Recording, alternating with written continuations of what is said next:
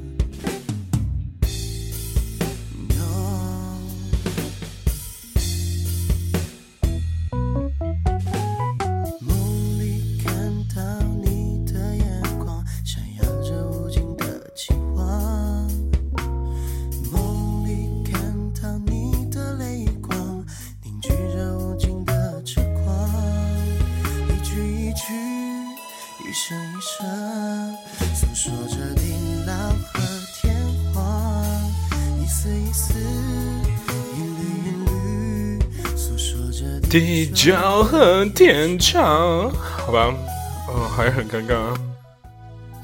好的，这个我们今天把一期就是本应该在这个这个这个在在在在在清明节前后上映的，不是上映的，发出的一期节目给补一下。其实我是那一天嘛，然后就是去给我爷爷上坟，然后突然想起了，不是突然想起了，就是。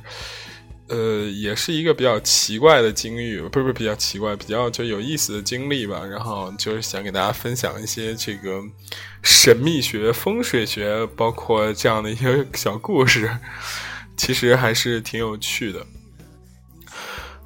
最早啊，最早我要说这个，我我为什么开始这个怎么怎么说来说，开始有一些相信，或者是觉得这个世界很有意思的时候，是有一次在大学时候的经历，然后开启了我的这个是吧，嗯、天眼，嗯，很有趣。我记得大学的时候跟一众好朋友，嗯、两对 CP，我和另外一对 CP。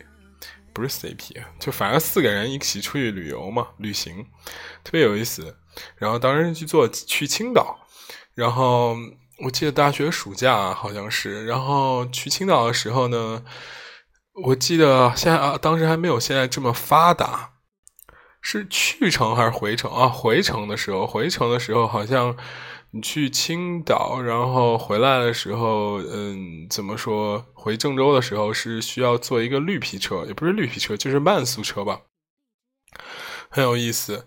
在坐慢速车的时候，我们买的是有座的票，然后就是中间因为慢速车都会停一些很小的站，然后导致就是很多人上上下下就会买那种无座的票嘛，嗯。这个时候呢，然后我和好朋友四个好朋友，三个好朋友，然后我们四个人一起在那聊天啊、玩啊啥。这时候上来一孕妇，然后呢，是吧？神秘的气息开始了，对不对？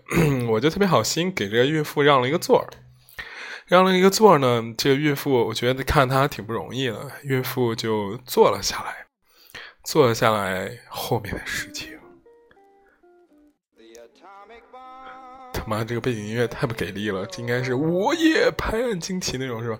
后面的事情就是，发生了特别有趣。那个孕妇为了感谢我，就是要给我们几个人看手相，说反正也没事儿嘛，这个旅途大家也挺无聊的，特别归途又困，然后他就说，我就大家就来了兴趣，说行，那你来给我看吧。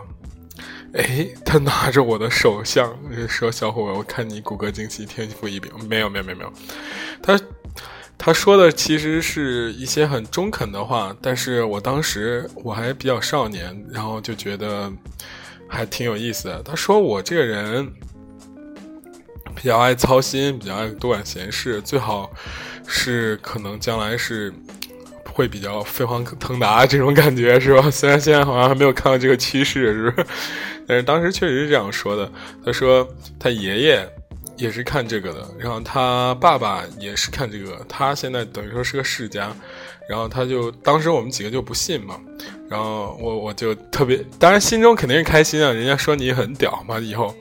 然后他说：“你现在还小，看不出来这个。等你到我这个年龄，你再回想这个一切，可能就会 make sense 什么之类的吧。”然后 特别屌的就是，然后他呢又跟剩下的三个同学，我的好票是吧？我的好朋友对不对？也说了类似的事情。然后他把每个人都分析了一遍，就是反正我们从现在。倒推回去，发现 everything 就是非常准，除了我要飞黄腾达这件事之外。他说的那个男生，那男生是我的，也是咱之前主播嘛，可能大家新的新的同学不太知道，没关系，反正就是之前一个主播。他当时呢，好像还是一个很怎么说，很那种什么的状态，呃，很什么的状态，就是属于一种比较迷茫的状态吧，但是。那个女生，那个孕妇就说她这个人将来一定这个什么走什么技术啊，这个路线。结果呢，他现在真的就走了这个，当了一个这个负责技术的这这方面的一个一个一个一个一个人。另外呢，两个呢，就是每一件事情都说的很准。唉，真的除了他妈我飞黄腾达这事儿，怎么还不行啊？真的。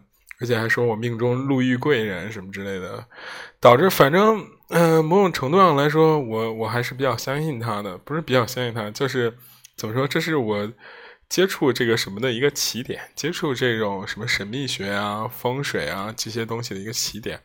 后来大家知道，就是去了荷兰了之后，然后认识了这个当时的一个主播，呃，然后他说他在这个课程里也选修了神秘学，然后。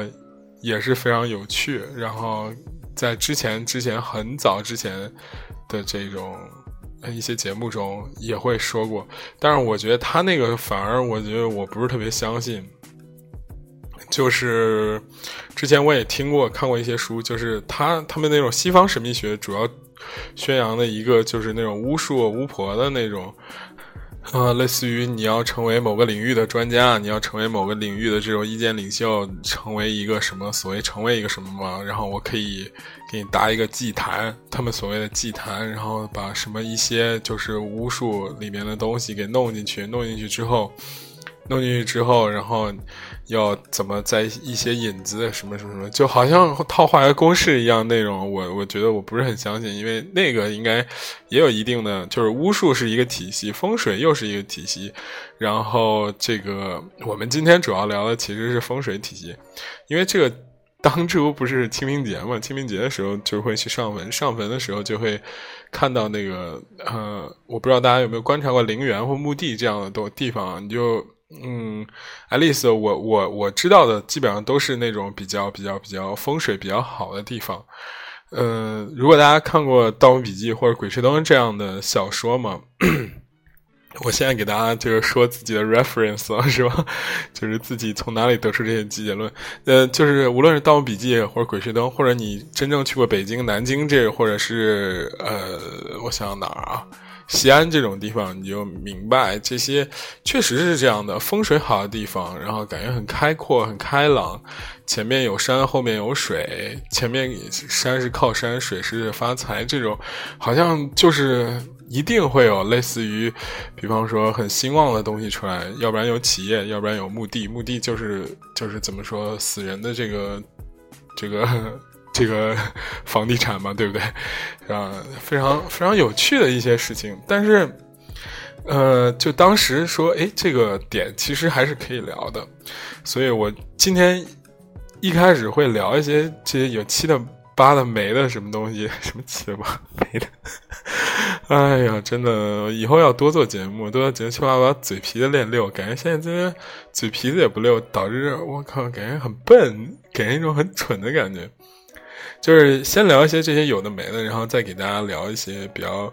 确实发生在身边的故事，这个确实就有点，嗯，因为我始终认为，就是怎么说，就是科学也解释不了 everything，对吧？因为科学是一个很严谨的体系，它在某种情况上来说，它是，它是，它是，它是需要很长时间论证的，所以，所以，所以，所以，所以，怎么说，就是。肯定有一些科学未知的领域嘛，所以我觉得，嗯，无论你可以称它魔幻现实主义，或者你可以称它为，嗯，类似于嗯神秘学，都可能是一个解释世界的方法吧。我是这样认为的，我是这样认为的。So，我们就开始讲第一个小故事。第一个风水故事其实是，其实是，其实是我的父亲给我讲的。这故事，这故事怎么说呢？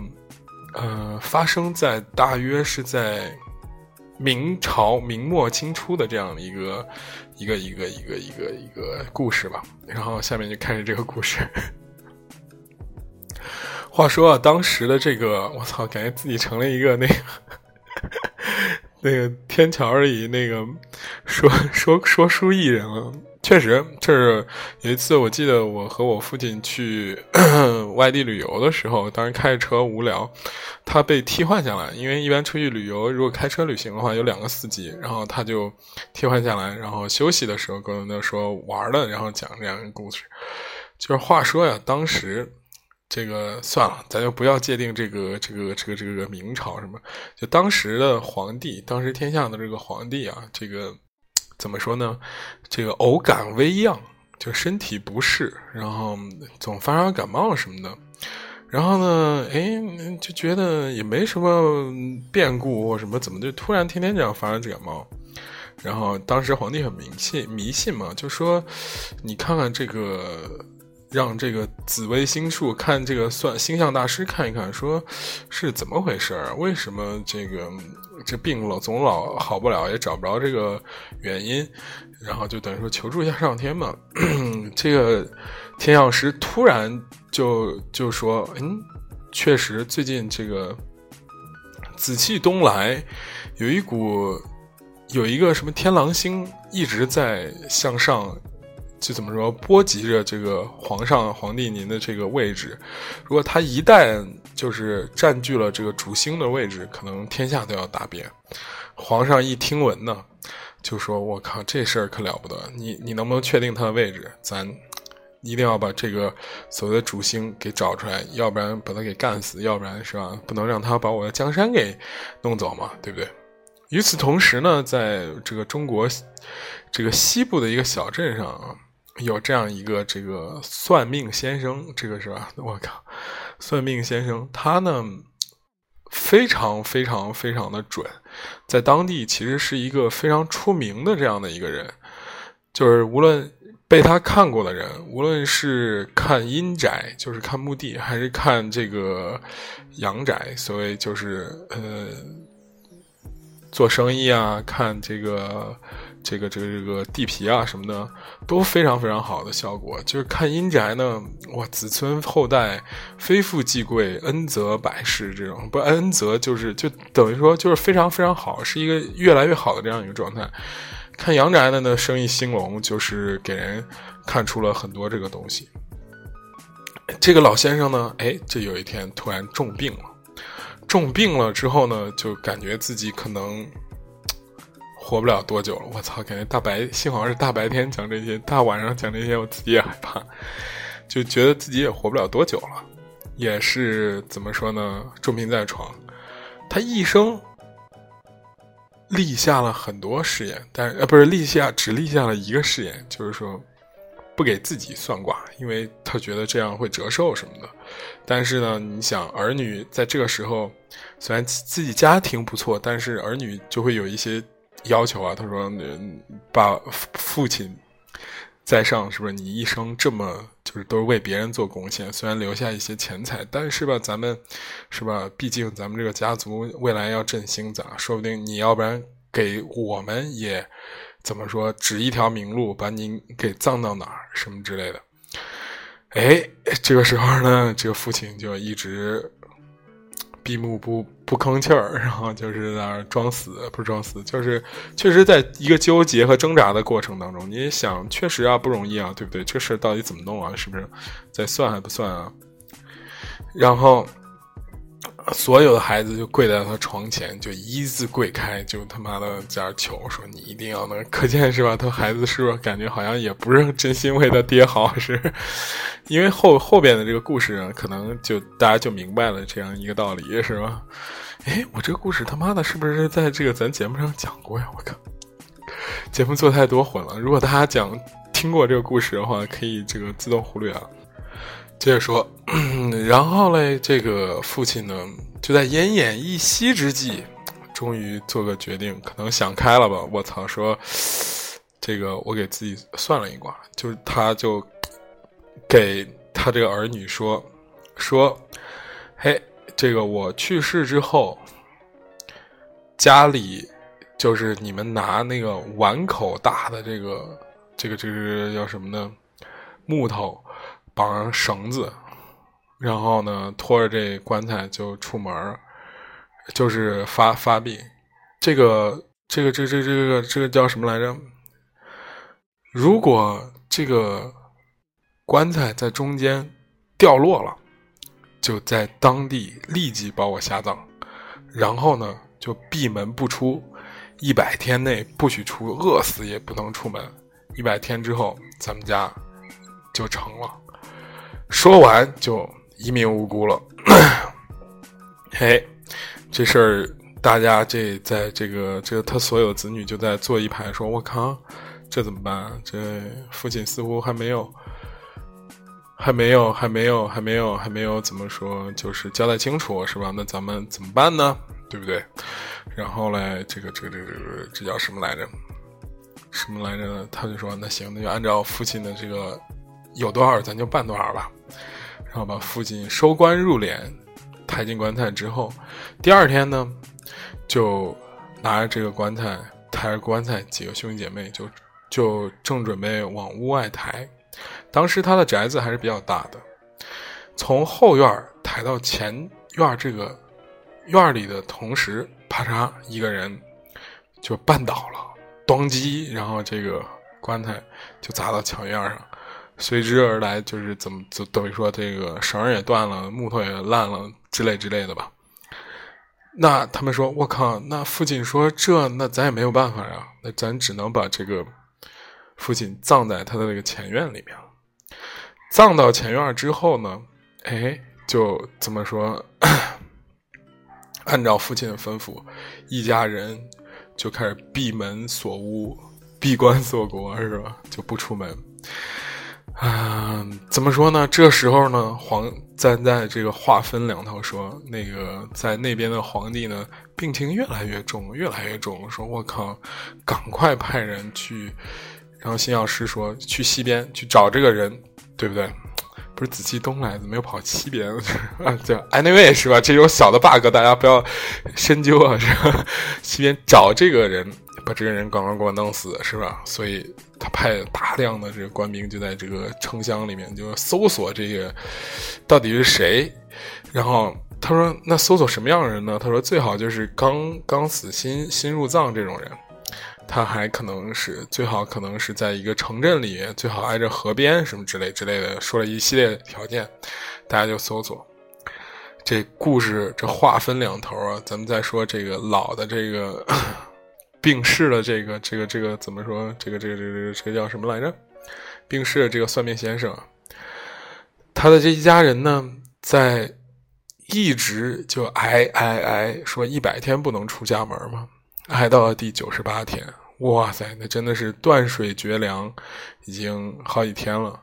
再不出门，真的可能这一家人要饿死了。这怎么办呢？这大哥说：“哎，已经九十八天了，感觉其实因为父亲所说的事儿，无非之前就是给人看个阴宅啊，看个这个楼楼盘呢，什么楼盘，就是看一个祸福啊，肯定是一个长期的活动嘛。咱们差两天也没啥，总不能真把人给饿死吧，对不对？这老大呢，就这么说。”掂着斧头出门了，点斧头上上山砍柴，砍完柴下地换了米就出门了。一出门，对不对？就被人给盯住了，就被这官官兵给盯住了。说：“哎，这人搜索这么长时间，这个本本社区是吧？怎么没见过这人啊？”他说：“他家老爷子好像刚去世，一家人就一直没出过屋，怎么着怎么着的。”这官兵一听，我操，什么情况？然后就跟了上来。你看是不是这个故事的中心思想马上就要提炼出来？真的，我父亲当时给我讲这个故事，也是他妈提炼一个非常牛逼的中心思想。然后，对吧？然后就跟着这个男的就进来了，说要搜查，说你们家有没有新去世的人？当时呢，这老大就发现不对了，就说是吧？那个没有，我们家就没有这个。我们家人都好好的，之前是外出旅行了，是吧？现在没什么这个事情。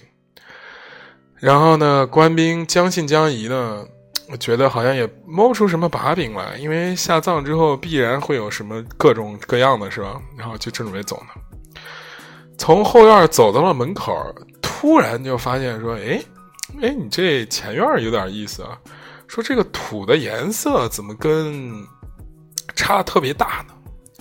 然后大家可能就没有种过地，我也没有种过地啊。据我爸当时这样说，他就说：“你们土你要埋人嘛，把土从里边挖出来，这叫新土嘛。然后再把东西给搁进去，然后再把土给碾进去，这个土的颜色是会不一样的。”他说：“哎，你这土的颜色怎么不一样？有诈，赶快给我挖！”然后因为。已经九十九天了，这时候，哎，就不挖，果然发现底下是一个棺材。棺材打开，发现我操，里头没有尸体。然后呢，这棺材右上角有一个洞，明显什么东西好像钻出去的这种感觉。然后，哎，他们就顺着这个洞接着挖，一直挖挖挖挖挖挖，挖到了一个附近的一个暗渠。我不知道什么，大家知道什么叫暗渠吗？就是表面上它可能已经干了，但是里底下你往底下就是土底下挖个三四米，不不是三四米，就是挖个我具体不太知道，挖个一点，然后你发现底下是有水的，是还而且还是那种河流式的水。发现暗渠里边就有一只已经成型了、正要飞天的龙。这时候，喂，这还了得！我操！然后这官兵就一阵猛刺，把这个龙给干死了。这故事呢，我爸那个讲完之后，所有人当时都沉沉默了。我靠！然后，然后最后他来一句：“这故事就告诉你，一定要听你爸的话。”这他妈就是中心思想，你知道吗？我前面那什么玩意儿全是他妈扯淡的，你知道吗？我靠，太逗了。不过呢，确实可能因为在这个历史和这个，呃，你看历史的进程中，这个不听父亲的话，然后导致这个最后满家灭门，然后这祖坟都被刨这种情况下，绝对确实是有的，对不对？所以啊，是吧？真的，这一点其实说出来，这个风水的故事啊，很很很很很很有很有趣，很有意思。这个，然后。这一次为什么聊起这个故事呢？就那天去上坟的路上，其实他是在郊外嘛，在郊外其实开车开很久，然后我就故意的想听听他们有没有更新梗。后来我爸也跟我说过这类似的，呃，就是给我更新了几个梗。他说：“哇塞，现在有一个什么奇门遁、什么八卦阵什么的，算的就更牛逼了，真的。就是说你进去一句话不要说。”一句话都不要说，连生辰八字都不给，你知道吗？人家直接就能算出来你之前的这个所有东西，然后我之前那公司有一个副总特别擅长此道，他说其实啊，其实看过去这个事情啊，反而比较简单，真的。Anything，我现在也有我我曾经就是跟人看过这个，就是根据这个那个青岛的孕妇传授给我的一些技能，我发觉我其实我也能算个八八九九，因为。看过去的就是看掌纹，这三条线怎么看？这个什么生命线、事业线、爱情线是吧？其实人你觉得不太一样，实际上是有很多的相同之处的，对不对？再加上一些所谓的这个心理暗示啥的，大概你从这人，你比方说一切，其实看过去没有那么难的原因，就是一切其实都写在脸上，对不对？我操，你过来穿衣那。是吧？拎一 LV，然后穿一 Valentino，是不是？那谁也知道你家里肯定就不会不会缺钱，是不是？什么？如果是真假，咱且不说。你就算不说里不说不说不说，就是你家里很很有钱，真假咱且不说嘛。那起码是不是可以推断说你是一个比较经常出入需要这种场合的人？然后或者可能。会有一些爱慕虚荣，对吧？爱慕虚荣会导致什么呢？你感情肯定会不是很顺，是吧？或者你感情会很幸福，要不然你不会算这种东西，对不对？那你就是既然这么爱慕虚荣，身体肯定也不会特别好，但是也不会特别差，对不对？那你就是你就说一个模糊的答案，这些算过去都特别简单，但是算现在特别屌。我要说那些最近这几个算命先生屌到哪种程度？就是你进去之后。不问你啥玩别的，然后直接就说，嗯，你兜里有，比方说两千块钱或者两千一百五十二人民币，我靠，这他妈都能算清楚，我当时真是有点惊了。他说，说那会不会人家是通报信弄好的？说我靠，他都自己兜里有多少钱，自己都未必数过，人家直接上去就数过来了。还有一点就是类似于算出来你孩子啊什么之类的那种，我靠，特别准，也特别吓人。封建迷信，我觉得，因为现在越来越多的人开始了解，把它并把它给称之为叫做神秘学之后，我觉得很多事情反而越来越有趣了。比方说塔罗，算塔罗，公司之前有一个非常非常准的人，确实他准到哪种程度，他自己都没有意识到自己这么准。他分别预测了，就是我们公司一个。就是常年不孕不育的，不是不是不孕不育吧？就是就耽误了的一个大哥，他妻子怀孕，真的，他那天抽到了一个 Tower 还是什么，就是那个命运轮盘还是什么东西的，因为他常年这个都已经四十多了，他老婆也四十多了，然后就意外的，不是不是意外，就之前一直没有孩子，耽误了什么创业之类，然后现在这已经这么久过去，他女儿都已经出生了，真的，一切。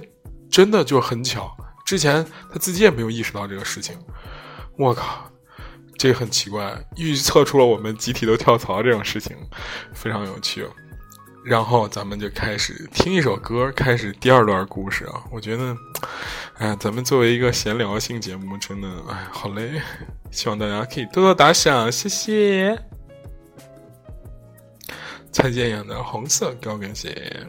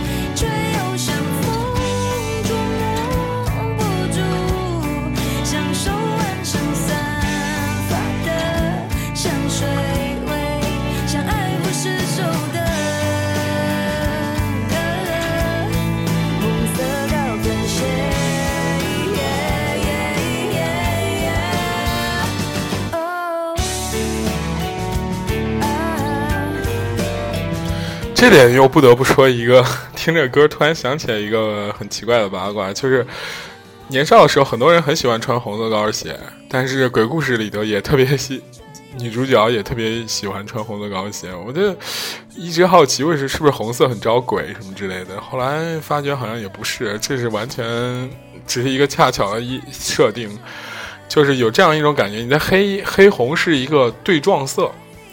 大家可以看到很多的大牌都用这个这个这个感觉。你比方说，就是 黑色的鞋用一个红色的底，就是它有一个对撞效果，给人印象非常深刻，对吧？类似的对撞色还有很多，比如绿色和黄色，我觉得好像也有点对撞这种感觉。所以其实这一点可以大家不用担心，是吧？然后接着讲第二故事，第二故事前情是有提要的。四十多岁的一个公司同事，这大哥真的经历非常奇特，但是就是一直怀不上孩子，不知道为什么。他家也是各种不不顺，他哥哥就是是有一点脑脑子有点神经，比他还大，还没有找到媳妇儿。然后他爸妈呢身体也不是特别好，然后他妹妹呢就是学习也一般，对不对？然后就是马上要考研究生了，然后呢怎么说呢？就觉得。是一个要断子绝孙的这种路线，不是断子绝孙吧？我这说起来有点严重。确实，因为他家其实他是一个非常草根的，从农村出来，然后去深圳打工，去深圳打工之后，差点遇见黑社会，然后黑社会就是说让他入伙，帮他送货、拉货什么的，他没有去，然后他就怎么说，当夜就离开了。然后去转行去做那个空调维修之类的，那个非常挣钱嘛，但是非常危险，因为你知道，就是改革开放初期的时候，就是需要大量的空调安装，但是那个楼建的不是很规矩，不像现在就有各种那种，所以他当时其实是比较草根。我是比较佩服的这种人呢，确实确实，整整体人的身体状态，什么人的个人状态，还有包括一些想法什么的，都比较牛逼的这种。他经常就是当人家的怎么说？他其实是很承认这种硬实力的。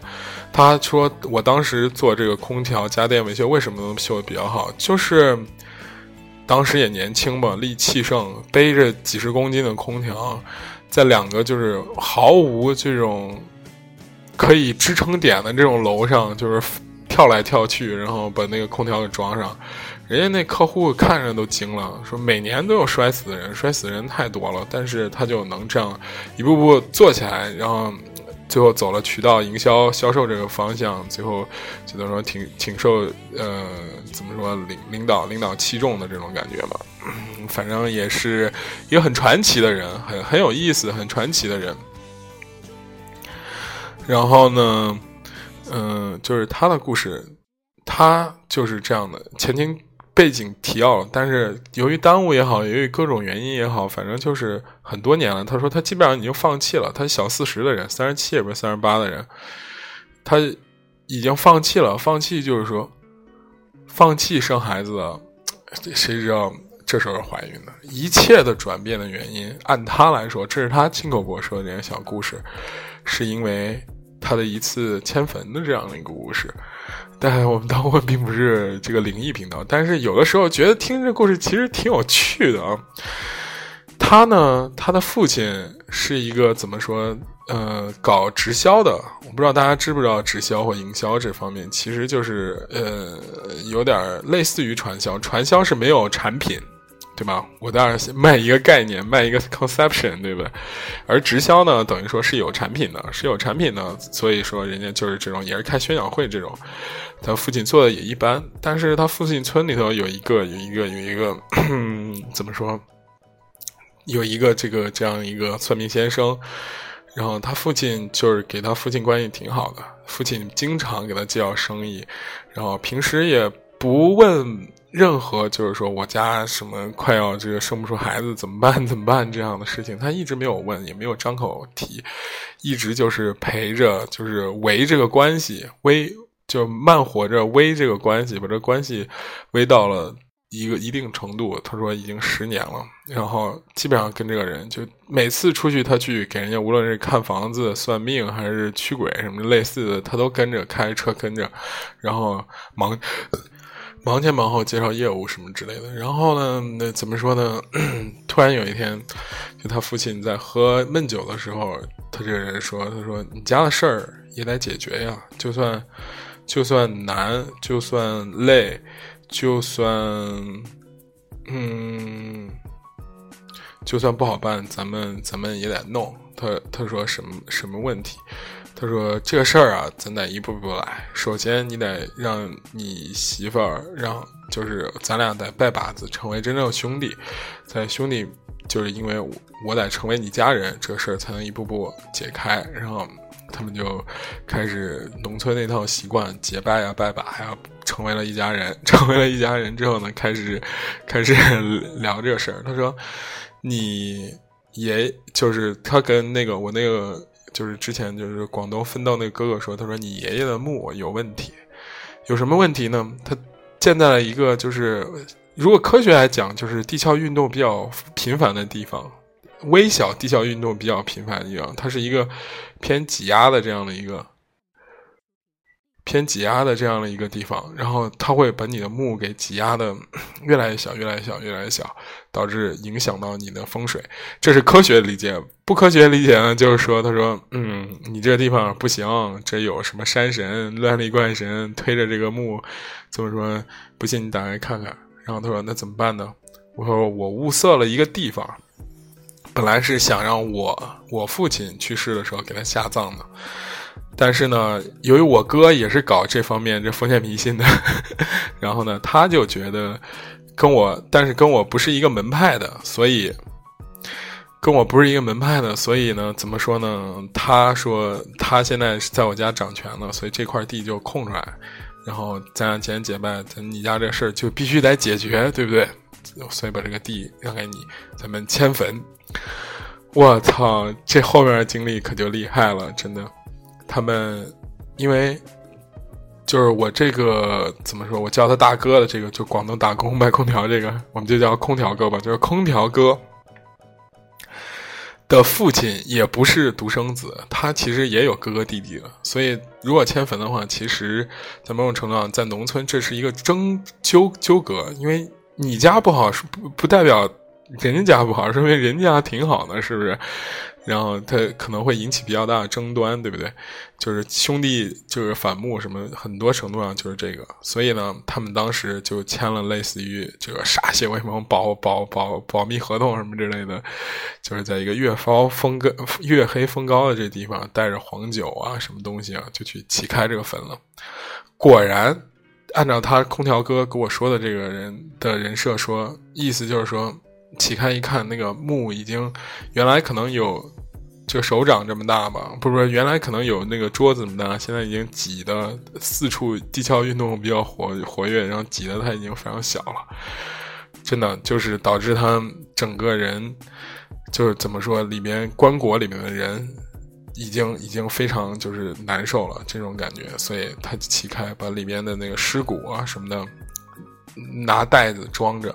趁着夜晚，就是把这个墓开到了一个他们选好的一个地方。这个选好的地方呢，风景非常好，所以这也印证了我之前的这个这个这个推论，就是说，其实就是墓好的地方，其实风景都非常好，风景非常好的一个地方，然后在一个山中央。他当时给我描述的时候，当时我们当时下班在那没事儿抽烟嘛，在那聊的时候描述的这个地方，我靠他妈！他说就是那地方，人家人家村民都已经睡了，其实是一个野地，荒郊野地，其实是村民人家就怎么说山中间一个休憩的地方，平时还有人什么的，就是大半夜，我靠就开始在那挖。他说三个人轮流不停的在那挖。然后挖完，一边挖还一边念，就说什么“爸爸”，因为他们嗯就已经结拜了嘛。他说：“这就这也就是我我父亲，就是意思就是那个算命先生说这也是我父亲。然后这个就是我父亲自己的事儿，所以他也就在那儿念念有词，就说父亲这给你找了一个新的好去处，保佑咱家的。一开始他说就是由于在野外嘛，那月光特别亮，就照着他们。他说根本就不用打手电那种感觉，就是在那儿。一直挖，一直挖，一直挖，挖最后我靠！突然一阵邪风，就正准备挖好下葬，一阵邪风，一个乌云挡住了月光。我操！说里边一刹那寂静了，就所有人就是他妈吓 尿了那种感觉。还好，就是这个时间没没。我操！我吓我一跳，刚好像刚刚听到谁他妈在敲门似的。我操！吓死我了。幸好白天在这讲这种故事。Anyway，反正就是呃，怎么说？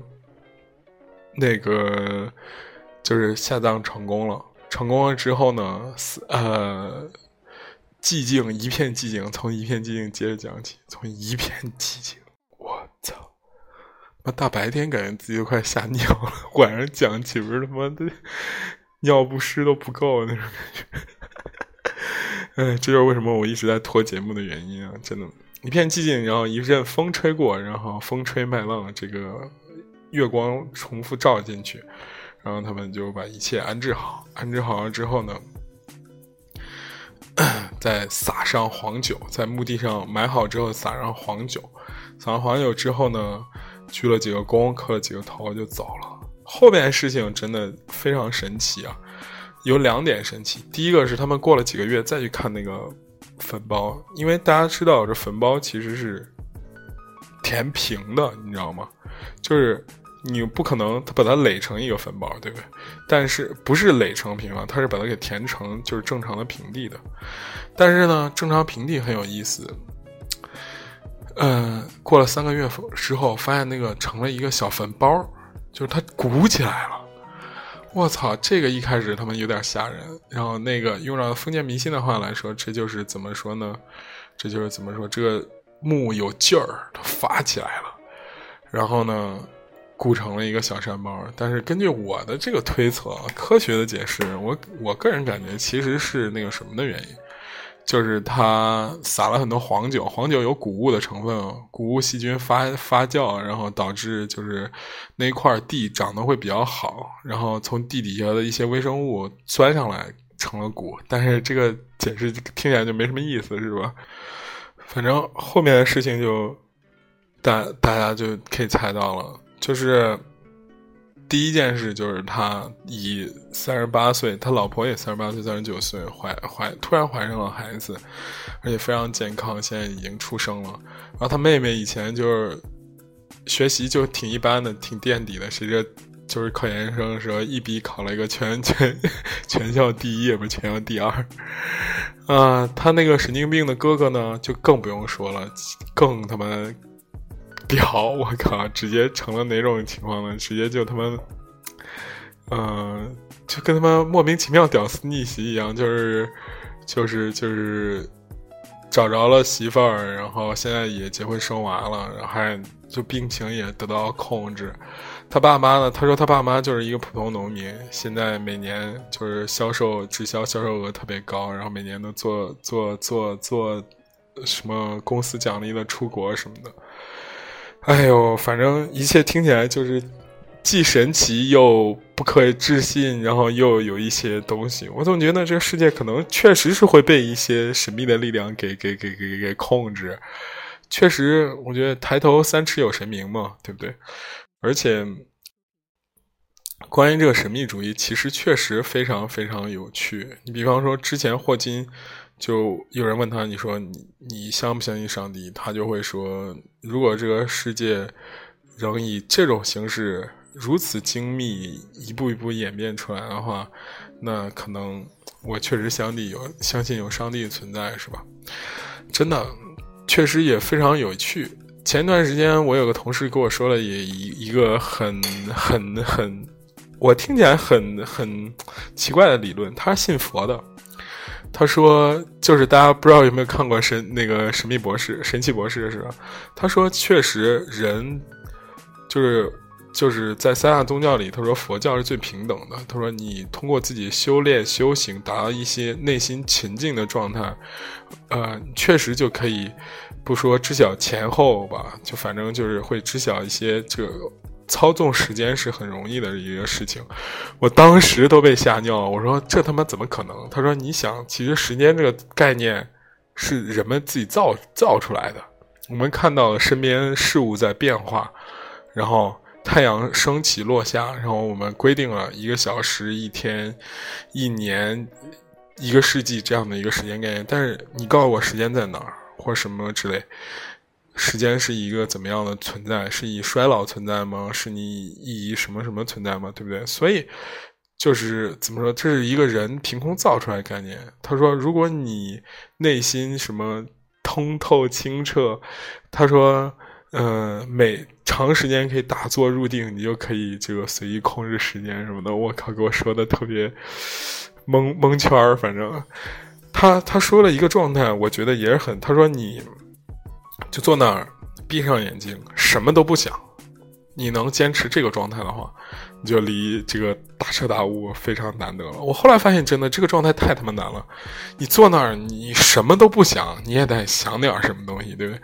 你总越来越多。我曾经上唱，就三就怎么说？嗯。尝试吧，尝试就继续说，就只想一个颜色，比如黑色或白色，这离什么都不想，其实已经非常非常近了。但是你你仔细闭上眼睛开始想这些颜色的时候，我靠，你会随之而来的想着一系列的画面出来。所以什么都不想，真的太难了。所谓无为，本世上无什么明镜又青苔吧？我觉得真的确实是这样的。有很多情况下，嗯。我们是愿意接触复杂而抛弃简单的，对不对？就是你把一个事情想的超级复杂，超级复杂，好好复杂，感觉好像很容易。然后你说我靠，这个事儿其实就是他妈一加一等于二，我操！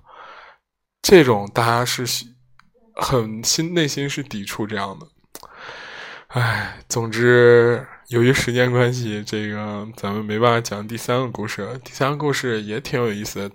类似于一种，就是是第三个故事是类似于怎么说，是一种在山里修行的一个人的一个故事。